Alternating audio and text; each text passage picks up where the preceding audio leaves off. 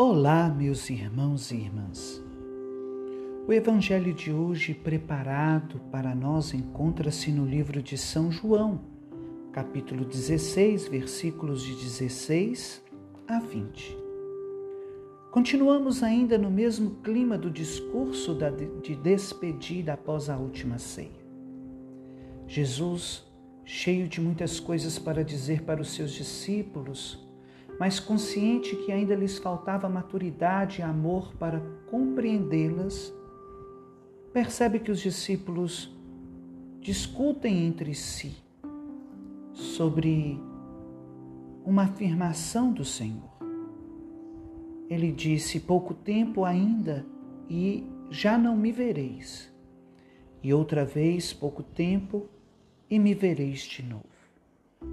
Os discípulos até faziam esforço para compreender, mas não compreendiam. Seus corações ainda estavam duros, obscurecidos pela falta de maturidade, pelo pouco amor. Porque para seguir Jesus não basta apenas boa vontade. Muitos são chamados, poucos são os escolhidos. Por isso, Jesus age com paciência com eles.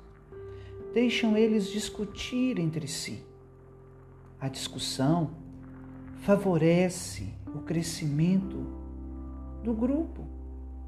A conversa favorece o esclarecimento da verdade, o diálogo, a partilha.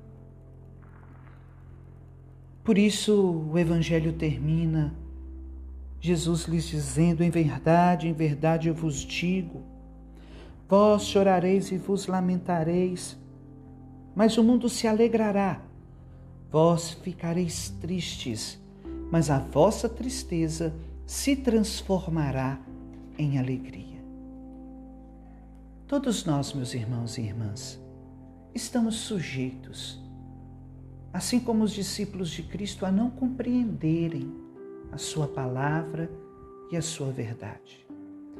Isso não quer dizer que no, nos falta inteligência. Não é isso. Às vezes, a vontade de Deus para a nossa vida, que Deus quer para nós, nós não a compreendemos agora, mas a compreenderemos depois. Precisamos estar preparados para compreendermos o que Deus quer de cada um de nós. E Deus é paciente, Deus é amoroso. Deus é aquele pai que sabe a hora certa, o momento certo de dar um agrado ao seu filho. Deus, na sua infinita bondade e infinita misericórdia, sabe que por mais que tenhamos boa vontade para segui-lo, para servi-lo, não basta apenas a boa vontade. É preciso também um esforço profundo da nossa parte em buscar cada vez mais conhecer e esperar no Senhor.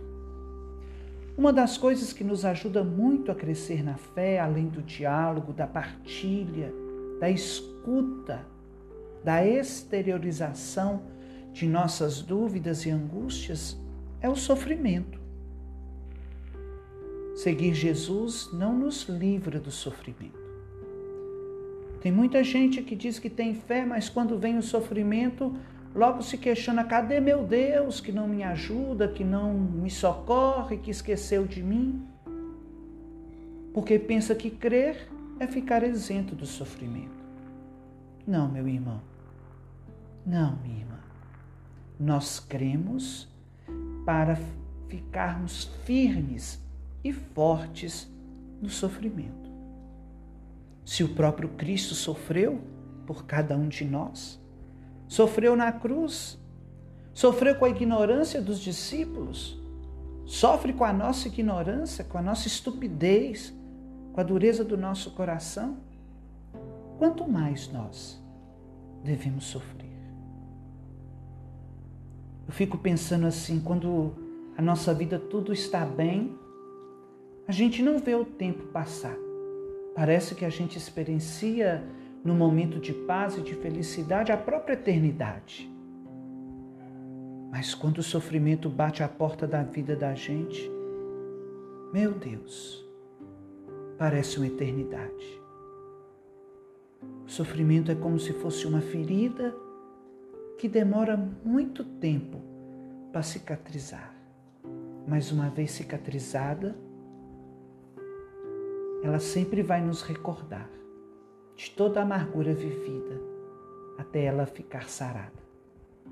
Assim também somos cada um de nós na vida de cristão, no nosso processo de conversão e na nossa caminhada de fé.